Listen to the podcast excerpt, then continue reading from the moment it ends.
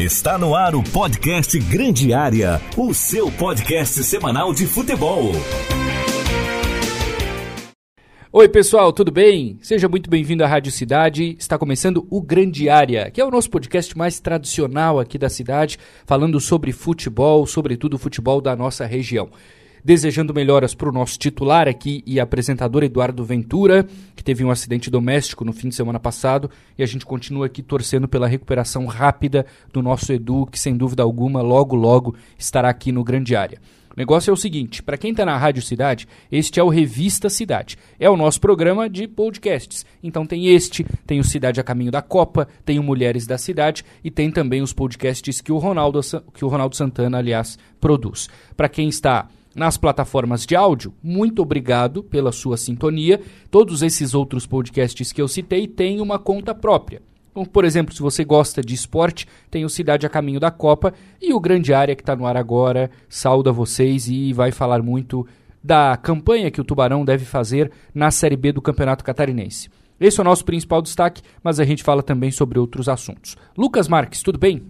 Tudo certo? Saudações ao ouvinte da Rádio Cidade. Estamos aqui não no Cidade a Caminho da Copa, hoje no Grande Área. Podcast tradicional, podcast que entorta, entorta varal, né? Camisa pesa. Quem gosta da gente, né, Eduardo Mota, vai ter este e outro podcast na sequência. Quem não gosta vai ter que aguentar a gente neste e no outro podcast. Tudo bem? Tudo bem, mas não tem ninguém que, né, que não goste da gente, né, Matheus? Tem bastante gente. mas não tem problema, né? A rádio paga a gente, então vamos lá, né? Mas tá bem, não? Tudo... Ansioso para a estreia do nosso Peixão na Série B? Tudo certo, Matheus. A gente acompanhou aí durante a semana a final da, do, do Tubarão na Série B, né, do Sub-20. E foi destacado ali pelo, pelo Luca, pelo, pelo Minuzzi também, o que o Tubarão ele vai, ele vai jogar essa Série B usando muito dos, dos seus atletas ali da, da base, do, que jogaram essa, que fizeram essa ótima campanha ali no, no, no Sub-20. E a gente espera que o Tubarão consiga fazer um, um campeonato seguro na, na, na, Série B, que consiga fazer, consiga esse, conquistar esse acesso que é tão esperado aí, porque vai passar, vai ter dificuldade naturalmente, um, um, um grupo muito jovem, a gente também teve aí durante a semana muitos jogadores aí é, do sub-20 que vão subir, acho que acredito que são 16 ou 18 atletas, me fugiu a cabeça agora o número exato, mas são muitos atletas do sub-20 que vão compor esse elenco profissional do Tubarão. E vamos lá, né? Torcida é momento da torcida apoiar, a torcida compareceu e é um momento de reconstrução aí para o Tubarão. Exatamente, 16 jogadores, Lucas Marques, em uma competição que prioriza muito a força física, né, a altura, o jogo muito disputado o atleta mais jovem, principalmente nessa quantidade que o Tubarão está colocando no campeonato, não é o melhor caminho, né? É um pouco mais complicado. É uma coisa que eu destaquei hoje no Central, inclusive, é dois pontos aí. O primeiro é que, assim, da parte dos jogadores é merecida a promoção, pelo que eles fizeram na base, pela boa campanha no estadual sub-20, mas da parte do clube é complicado. Tá encurtando uma transição que deveria ser mais longa. É o momento deles ganhar corpo, ganhar experiência. Vai ter que ganhar em curto prazo, num torneio de tiro curto. Aí, assim, a gente vai ter que ver essa mescla dos jogadores que estão chegando agora com a gurizada da base. Vamos ver como é que funciona, como é que o Luca bota isso para funcionar. Mas como você falou, não é o ideal para um campeonato tão físico, de tanta bola aérea, de gramados que não são tão bons. Então, assim, não dá para botar o Tubarão como favorito, até por essa mescla, mas dá para ver o que, que o Luca vai fazer, né? E também o aspecto mental, não é, Mota? Porque Deixa eu pegar o exemplo do Metropolitano. Tem Alex Maranhão, experiente demais. Ou do Atlético Catarinense, está lá o Rafael Lima na zaga. Ou do Guarani de Palhoça, que tem o Juninho, lateral esquerdo que jogou no Palmeiras. Ruim demais. Ah, mas no Guarani sobra. No passado eu vi jogo dele no Barra, sobrou, né? Inclusive Ruim contra demais. o Tubarão. Ruim demais. Ele, eu lembro dele surgindo no ah, Figueirense. Mas jogava demais aquele Figueirense. Era ele e o Bruno na lateral. Figueirense Bruno foi o Elias. Que jogou no São Paulo. O Fernandes, o famoso Fernandes. Baita time. Júlio Figueire... César Imperador. Figueirense de Wellington 2011. Isso, exatamente, do Elton Nem. E ele que ficou em sétimo no Campeonato Brasileiro. Aí, uma história. aí foi pro, pro Palmeiras ali com, com status, assim, de, de promessa, não sei o quê. Bicho ruim demais, a gente chamava ele de Juninho Pampers, porque não, ele chegava um Chega, é, chegava qualquer marcador, assim, ele se peidava, soltava a bola, um jogador muito fraco, esse Juninho. Aí voltou com o Figueirense com status assim de ídolo. Deram a 10 pra ele, botaram ele pra jogar na meio de campo, craque. Eu tenho uma história desse Figueirense. Quando eu, em 2011 eu fui no jogo do Figueirense com o Flamengo no Scarpelli. O Flamengo do Luxemburgo, do David, do Ronaldinho, do Thiago Neves, aquele Aquele Flamengo. do Somália, aquele jogo? Então, fui na torcida do Figueira. Flamengo jogou melhor, fez 2 a 0 papapá, né? Tamo ganhando. E eu quietinho na torcida do Figueira. Figueira 2 a 1 então, Beleza, o Lucha vai armar uma retranca, nós vamos ganhar o jogo. O Figueirense contratou o Somália, aquele. O do sequestro relâmpago? E o, o do sequestro relâmpago. E o Pontinhos do Somália fez o gol do empate na minha frente. Flamengo tomou o gol do Somália. E o Flamengo empatou 2 a 2 com o Figueirense. O Somália fez um gol. No time do Luxemburgo e do Aquele Ronaldinho. E eu tive do que comemorar, porque se eu não comemorasse eu tava morto lá. Aquele time do Luxemburgo sofreu aqui em Santa Catarina, né? Empatou com o Figueirense e perdeu pro Havaí, lembra? Teve o gol olímpico do Ronaldinho e tudo, mas não arrancou. Arrancou um ponto em seis possíveis aqui em Santa Catarina. É igual o Corinthians contra o Always Ready. É isso aí. Então, o mental, falando no Juninho, porque esses atletas... Tinha mais um asterisco pra botar É. aí, mas vamos... Não, Eles agora- aguentam o tranco, né? O Zé Carlos, o goleiro do Metropolitano, é outro. Os caras vão aguentar o campeonato. Agora os garotos do Tubarão também tem esse problema, né? O Juninho, eu não sei se aguenta. Ima- Imagina o Tubarão na última rodada contra o Criciúma. Como é que essa garotada vai ter a concentração necessária para um jogo dessa importância? Então, além desse, desse- dessa condição física, o Tubarão tem esse outro problema no campeonato, né? A concentração. É de se imaginar também que, assim, vá pro mata-mata, porque é muita vaga, é difícil que não vá. E aí é o jogo que uma noite que você não entrar totalmente ligado, que o seu mental não tiver 100%, decide um campeonato, né? Assim, não é garantia de que o jogador experiente vá decidir, vai se sobressair nessa hora, mas é mais provável que ele vá aparecer do que o jogador jovem, né? Do que o garoto que vai estar fazendo aí... Vamos chegar no mata-mata com o quê? Com nove jogos no profissional? Com coisas do nem 10 jogos no profissional vão chegar no no mata-mata. então, quer dizer, não tem a bagagem, não tem a carga necessária para esse tipo de jogo. Posso queimar a língua, o fuzil ir lá e fazer dois gols no Criciúma? Posso. Mas é que assim, o jogador jovem, ele tem mais a tendência ao erro, né? É uma coisa, eu lembro que o Arsene Wenger falava muito disso.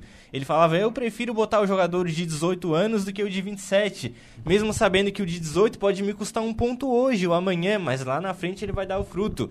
Então, quer dizer, o Tubarão tá pensando no agora, não tá pensando no amanhã. Mas é isso aí, tem que jogar a base. É, é o que tem pro momento. Só deixa eu passar aqui a rodada. O Tubarão abre o campeonato, para quem tá no rádio daqui a pouco, 3 e meia, Blumenau e Tubarão. Jogo no Ervin Blaese em Indaial. Amanhã, 11 horas, para quem tá no rádio, né? O jogo é domingo. Tem em Joinville, Nação e Guarani. 3 da tarde tem em Palhoça, Atlético Catarinense Carlos Renault. 3 e meia em Nova Veneza, Caravaggio e Metropolitano. Mesmo horário no Vidal Ramos Júnior em Lages, Inter e Criciúma. O time do Criciúma vai mesmo jogar a segundona catarinense. Eu acho que o Tubarão, acho não, eu acredito que o Tubarão precisa pontuar o máximo possível nesses dois primeiros jogos. Porque na minha lista aqui de times assim que vão brigar lá em cima, os intermediários, os de baixo, Blumenau e Inter estão abaixo. E o Tubarão tem depois o Criciúma, por exemplo, na última, Metropolitano já na reta final. Então o Tubarão precisa fazer ponto já aqui. Porque se for depender de ponto lá no final do campeonato, pode se complicar. Me lembra o início do Campeonato Catarinense desse ano, a Série A, que a gente comentava. O Ercílio precisa pontuar nos primeiros jogos para não se complicar lá na frente, igual foi ano Perfeito. passado. O Ercílio chegou no- na reta final do campeonato é, praticamente classificado, classificado já, né? E o Havaí, que era um, o bicho-papão, né, o adversário mais temido, acabou chegando na, na fase final ali, lutando para não cair. Essa que era a real, né? E pensa se o Ercílio não pontua. Ia chegar precisando pontuar lá na Correto. ressacada, né? Pois é. Correto? Então o Tubarão ele tem que repetir esse feito então, porque não só como o campeonato é tiro curto, são poucos jogos, ganhar seis pontos agora pode fazer muita diferença lá na frente, porque passam oito equipes também. A gente tem que eh, relembrar isso. Então, de repente, ganhando esses dois jogos, às vezes arruma um empate ali ou outro a colar no, no restante da competição, classifica. Claro que a ideia é, é ficar no- na posição mais alta possível, porque para evitar pegar uma equipe muito qualificada, mas estando na, na próxima fase, no mata-mata, o Tubarão, ah, é verdade, o elenco jovem, o elenco inexperiente, mas também tem jogadores ali, a espinha dorsal do time, né? São acho que 12 jogadores que foram contratados Mas profissionais. parados, né? Jogador de Malta, jogador lá do interior que não atuava. Eu jogava desde sei. 2019. É, não tô Ah, mas eles jogavam em times como Boston City de Minas Gerais. não. Pois é. Boston City é muito bom. Exatamente, Não, mas assim, é, ó, fundar o Tubarão City. É, não, mas assim, ó, pode ser, ah, ah, porque é jogador, não sei o quê, mas são jogadores que já são profissionais, eles já têm Tem uma- rodagem, né? É, tem rodagem, querendo ou não, e a Série B, vamos lá, a Série B não é um campeonato muito técnico, é um campeonato físico. E um campeonato mental também. Então, esses jogadores, eles, de repente, o pessoal fala, ah, porque não tem experiência, não tem não sei o que, não sei o que, ah, porque jogava lá não sei onde, jogava no, no Boston City, Minas Gerais, não sei o que. Mas, de repente, eles podem fazer diferença com o que eles têm mesmo. Com a, a bagagem a- que, eles, que eles já têm, às vezes, com, com a parte mental mesmo, e contribuir com o talento da, da gurizada que ficou bem explícito nessa, nessa Série B, nessa sub, na- no Sub-20 da Série B. E o Tubarão também tem outro componente que essas equipes não tem. Não tem. O Metropolitano tem alguma coisa, mas não igual o Tubarão. O Inter tem, mas está mais para lá do que para cá. O Atlético Catarinense não tem. O nenhum time da Série B ali, tirando o Tubarão, tirando o Criciúma, tem que é a torcida. O E Tuba- é difícil imaginar Queria também ter a essa torcida do confiança do Criciúma Mota, se dedicando tanto ao estadual, né? Com o brasileiro simultaneamente. Então Sim. é um fator que pesa bastante pro Tubarão, né? Sim. Posso tu- passar tá, os jogos do Tubarão antes, Lucas, do teu comentário. O Blumenau é a estreia fora. Semana que vem, dia 5, o Tubarão recebe o Inter de Lages aqui. Tô ansioso para ver quais os horários que o Tubarão vai mandar os jogos aqui, de repente num sábado, né? Vamos ver, vamos ver. É, depois o Tubarão visita o Atlético Catarinense, 12 de junho, hein? Baita programa pro Dia dos Namorados. Atlético Catarinense joga em Palhoça. Depois o Tubarão recebe o Caravaggio, recebe o Carlos Renault, faz duas aqui. Visita o Metropolitano, é jogo dificílimo. Visita o Guarani de Palhoça, 10 de julho, esse jogo. Recebe o Nação e termina contra o Criciúma, 24 de julho. Esses são os jogos do Tubarão. É um jogo por semana, Lucas Marques. Estes são os jogos do Tubarão na tabela por enquanto, né? Talvez alguma equipe mude aqui data, jogue pro meio de semana, mas aí não dá pra dizer agora. Assim, é normal que mude as datas também, né? Sim. Tu falou o jogo do Dia dos Namorados, eu lembro o dia que o Alexandre Pato trouxe a mulher dele, que era filha do presidente do Milan, na época que ele A jogava Bárbara lá. Berlusconi. Trouxe pra quê? Pra ver o Cristo Redentor, pra conhecer a Amazônia, o Pantanal. Eduardo Mota. Ele levou ela pra São Januário pra ver um jogo do Vasco no dia 12 de junho. Fantástico o plano, né? e assim, tu trouxe o. Falando sério agora, a questão do Tubarão, que a Série B é um campeonato mental, né? Então, isso que a gente fala de pontuar no começo não é só pra pensar na tabela lá no final, é também pra ganhar confiança Exato. trazendo novamente o ponto do Ercílio Luz. A gente botava o Ercílio como pra fazer um campeonato pra não cair, né? Pra brigar ali por baixo, talvez beliscar uma vaga no mata-mata, mas assim, foi ganhando. Ganhou a primeira, ganhou a segunda, foi indo e assim, na medida que vai pontuando, dá pra começar a sonhar, né? Aí chegou um momento que assim, a gente sempre era cauteloso, a conta era sempre, ah, o Ercílio não cai mais, o Ercílio já tá no mata-mata, mas a realidade é que boa parte do campeonato do Ercílio foi lá em cima da tabela, isso porque fez um campeonato bom no começo e adquiriu a confiança. Então, esse lado mental aí pro Tubarão, principalmente pra essa garotada, começar vencendo é muito importante, né? Uma outra informação importante, que aí ao longo do podcast a gente vai falando um pouco sobre o campeonato, né? No mata-mata, se os times empatarem a disputa da fase empatados, também em saldo de gols, será considerado o vencedor do grupo o clube mandante do jogo de volta. Ou seja, assim como na Série A, o clube melhor colocado joga por dois resultados iguais. É uma outra importância de estar entre os quatro, né? Por exemplo, o Tubarão passou em quarto, enfrentou o quinto. Perdeu por 1 a 0 fora, ganhou por 1 a 0 em casa, classificou. Então é uma outra vantagem, né, Mota? Jogar por resultados iguais na fase de mata-mata. Também vai funcionar assim.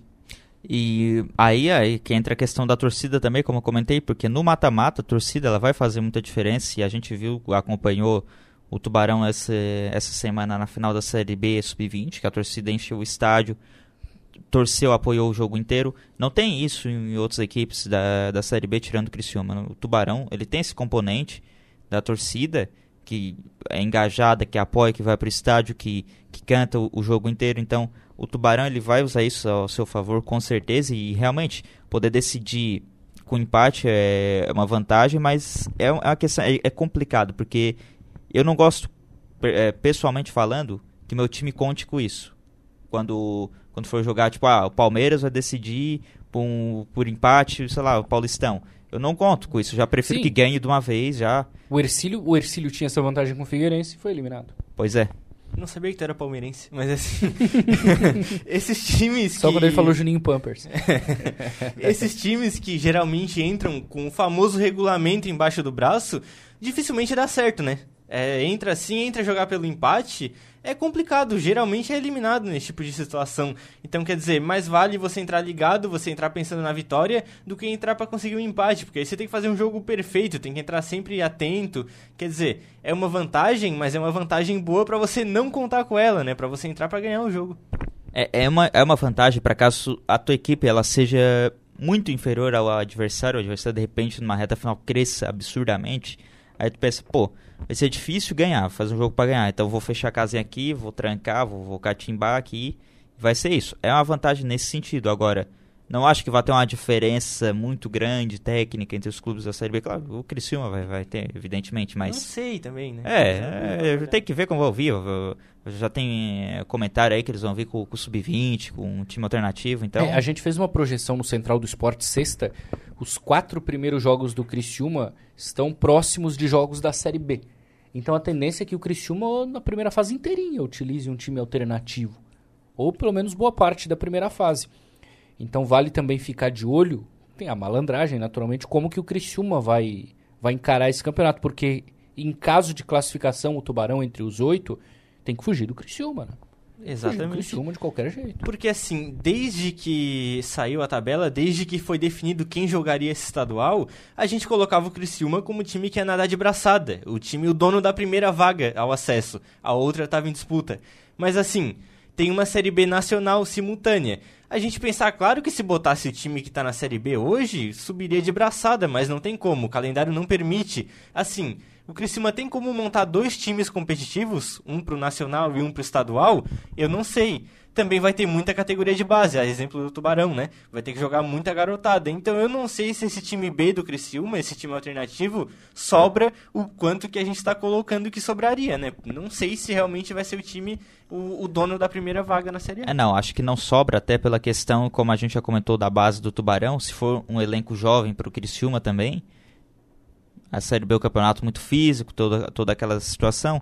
Se um elenco muito jovem, o Criciúma também pode... É, qual é o que, que eu acho de diferença? Na Copa Santa Catarina, o Criciúma, até pelo que não era tão importante, claro, o Criciúma usou realmente jogadores da base, né? Foi eliminado na primeira fase. Agora, para a Série B, me parece que o Criciúma vai ter alguns atletas assim profissionais mesmo. Vou citar um exemplo, Cadu, zagueiro, que fez o estadual pelo Ercílio. O Criciúma contratou ele. Ele não foi em nenhum jogo da Série B ainda. Vai jogar no estadual. Então o Criciúma sabe que a Série B exige isso, me parece que fez um planejamento ok, até porque a Copinha. O Criciúma já tinha vaga da Copa do Brasil, né? conseguiu a vaga depois porque subiu para a Série B, daí teve o ranking. Mas na Série B estadual o Criciúma também tem esse entendimento de que precisa mais. Então não vai ser um time assim. É claro, vai ter jogadores da base, claro, porque são dois plantéis. Mas em geral, a gente vai ter jogador cascudo também nesse time aí da Série B catarinense, né?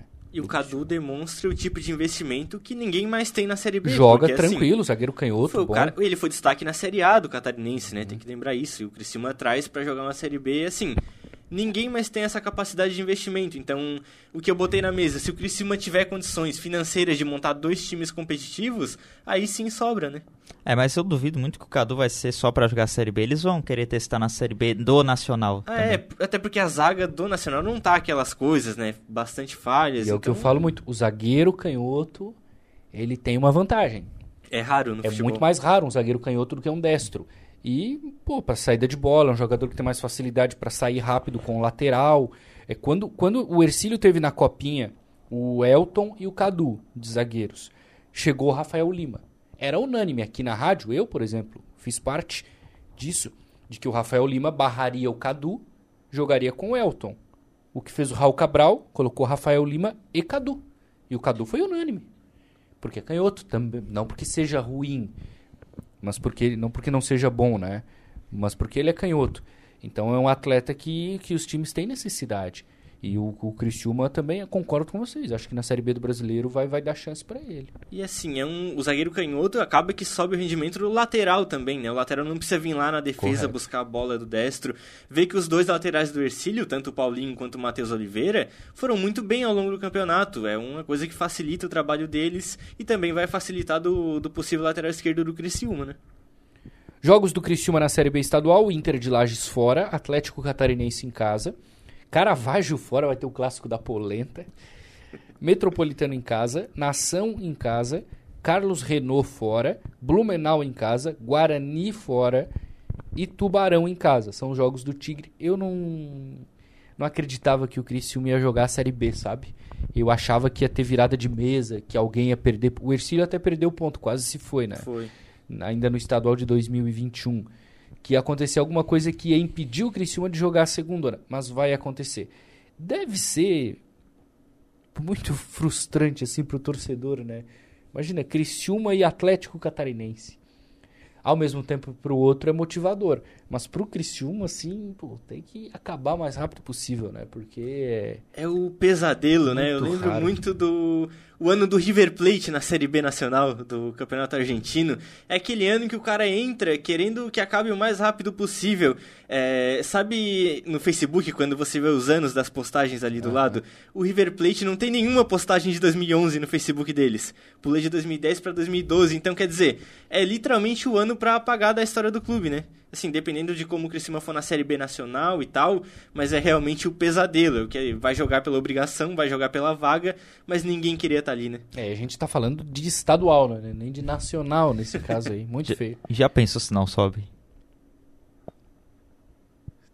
Ah, eu acho que é. É. Aí realmente não. Assim, a gente já duvida que, que, cair, que cai, né? Caiu. Agora, acreditar que o, que o Criciúma não vai conseguir o acesso, eu acho muito improvável. A gente tá falando de Campeonato Catarinense da Série B. Então, é, estamos falando de Federação Futebol, Catarinense. futebol é uma coisa imprevisível. É. Futebol, ninguém imaginava que o Corinthians de seis pontos contra o West ia fazer um só. Eu vou lembrar disso a vida Tu toda. queria falar de... Queria tirar isso do peito, né? Ele fez menos pontos do que contra o Cali e o Boca. né? Lamentável. Rapidinho pra fechar a Série B, alguém tem acompanhado? Quer falar de alguma outra equipe? De repente o Metropolitano que vem forte, me parece. O Carlos Renault pode surpreender. Ficar de olho no Caravaggio com o Urbano e o Meurer. O Raul Cabral vai olhar bem esse campeonato também, né? É, o Mota falou do apoio da torcida do Criciúma e do Tubarão. O Caravaggio também imagino que vai ter uma presença forte, né? Que é um time que chegando agora no futebol profissional, mas já é um time que é abraçado pela torcida de Nova Veneza. É, o preço dos ingressos deu uma certa polêmica lá, um pouco salgado, Bem mas salgado. ainda assim, mas ainda assim é de se esperar que a cidade vai abraçar, né? O time num campeonato profissional, a oportunidade de jogar contra o Criciúma, né? Quando é que a gente ia imaginar o Caravaggio saindo do, do Amador para jogar com o Criciúma na Série B do Catarinense? É, é o Cometa Harley, uma vez a cada 100 anos, então fantástico, né? Eu, eu fico imaginando, não sou de Nova Veneza, eu, eu conheço muito pouco aquela região, aquela cidade. Será que o pessoal do Metropolitano vai torcer pro Caravaggio? Porque era uma rivalidade muito forte Não. no, no Amador. Eu Não, acho, torce? acho que não torce. Bah. Rivalidade grande. Acho que não torce. Mas é uma boa, boa, boa pergunta pra gente fazer lá pros colegas de lá, né? Enfim, sorte pro Tubarão. É difícil. A gente não pode ficar dizendo aqui que vai subir só pra, pra agradar um ou outro. A gente tem que falar a real aqui. E a realidade é que vai ser um campeonato difícil pro Tubarão. A Comebol sorteou, pra gente dar uma palhinha rápida, os confrontos das oitavas de final da Libertadores. O Atlético Paranaense do Filipão, por exemplo, vai pegar o Libertad do Paraguai. O Fortaleza pega o Estudiantes da Argentina. O Cerro Portenho pega, do Paraguai, pega o Palmeiras. Os últimos aqui sempre decidem em casa, tá? O Emelec pega o Atlético Mineiro. O Emelec é do Equador. O Tolima da Colômbia pega o Flamengo. O Corinthians pega o Boca da Argentina. O Talheres da Argentina pega o Colón do mesmo país. E tem um outro clássico argentino entre Vélez e River Plate. Algo a destacar, Lucas Marques? Algum tópico? Algo a, a dizer aqui sobre esse sorteio? Tem um mini campeonato argentino aqui, né? River Plate Vélez, quem passar pega ali Colón ou Tajeres. Então ali já saem dois grandes adversários pro brasileiro que pode sair futuramente, né? Ou Pode- seja, tem um argentino na semifinal garantido. Exatamente. E pode ter ali um Flamengo e Boca Juniors, um Flamengo e Corinthians. Do outro lado da chave pode ter a revanche da semifinal do ano passado, o Atlético Mineiro e Palmeiras. Quer dizer, grandes jogos já temos garantidos nas quartas de final, né? Eduardo Mota, Libertadores, chegou agora numa fase importante. Tá, passa Atlético Paranaense, Fortaleza, Atlético Mineiro, Palmeiras, Flamengo. Aqui eu não vou apostar entre Corinthians ou Boca, porque é muito difícil, dos times muito ruins, mas enfim. River e Tajeres. São essas minhas Então, apostas. só pra eu dizer, no lado, no, no, no- no lado esquerdo da, da, da chave ali, do, da do diagrama, Muito bom, né? todos brasileiros. Quatro brasileiros nas quartas, então. Ou seja, tem um brasileiro na final. É provável, Aí, né? aí Se, a- um deles for eliminado. Atlético Paranaense e Fortaleza nas quartas de final da Libertadores. nenhum- Surpreendente, Que né? belíssimo confronto. Se nenhum deles for eliminado. É, possível. Eu, eu tô indo no teu palpite aqui, né? É, o Né, Fortaleza eu não sei, é o que eu boto em xeque ali, né? Não sei se vai ter perna também. Algum momento vai ter que focar É, no brasileiro, Estudiantes- né? Estudiantes em La Plata e a decisão é lá, hein? É É difícil. lá, né? Eu acho que se for pra ficar algum brasileiro pelo caminho aqui, é o Fortaleza, facilmente. Os outros entram Eu acho como que o amplos Corinthians... favoritos. Ah, no, no lado esquerdo, tá É, falando. no- É, o jogo do Corinthians é bem difícil. A decisão é na bomboneira, né? É mata-mata, né? E assim, dois jogos que na primeira fase tiveram muita polêmica. Então até com certeza a Comebol vai ter esse jogo como o mais preocupante, assim, né? E agora tem VAR, né? Porque É, teve VAR. as polêmicas, mas assim, não adianta o corintiano entrar com base nos jogos da fase de grupos, porque a gente sabe que os argentinos, o Boca e o River, é outra competição. Agora, o próprio Juan Roman Riquelme começava o mata-mata e ele costumava falar: agora começou a Copa de verdade. Então, quer dizer, é complicado. Eu ia fazer uma aposta ousada aqui, mas eu vou deixar quieto. Então, mas deixa só não aqui. faz, pro- não faz. Não faz. Bom dizer, o Palmeiras decide todos os jogos em casa, todos, e o River também, exceto se for o Palmeiras. Não vai acontecer, só podem se enfrentar na final, né? Então, do lado esquerdo aqui, o Palmeiras decide com todo mundo em casa, ou seja, se pegar o Galo, decide em casa, por exemplo, e no lado é, que tem Flamengo, Corinthians, por exemplo, o River decide contra todo mundo em casa. O Flamengo depois. Por exemplo, se houver Flamengo e Corinthians nas quartas, decisão no Maracanã. O Flamengo só decide fora numa possível semi com o River, né? Pelo que eu vejo aqui. Isso, exatamente. É, Claro, o... o- River foi o segundo melhor, né? Perfeito. O único adversário que é um pouco mais preocupante aqui pro Palmeiras é realmente o Atlético Mineiro, né? Acho que essa chave aqui, Cerro Porteño, Palmeiras é favorito, deve, acredito que deve passar, mas é um adversário que merece ser respeitado porque é Libertadores, querendo ou não. É, Flamengo aqui, acredito também que passa pelo Tolima, mas é um adversário que tem que ser respeitado.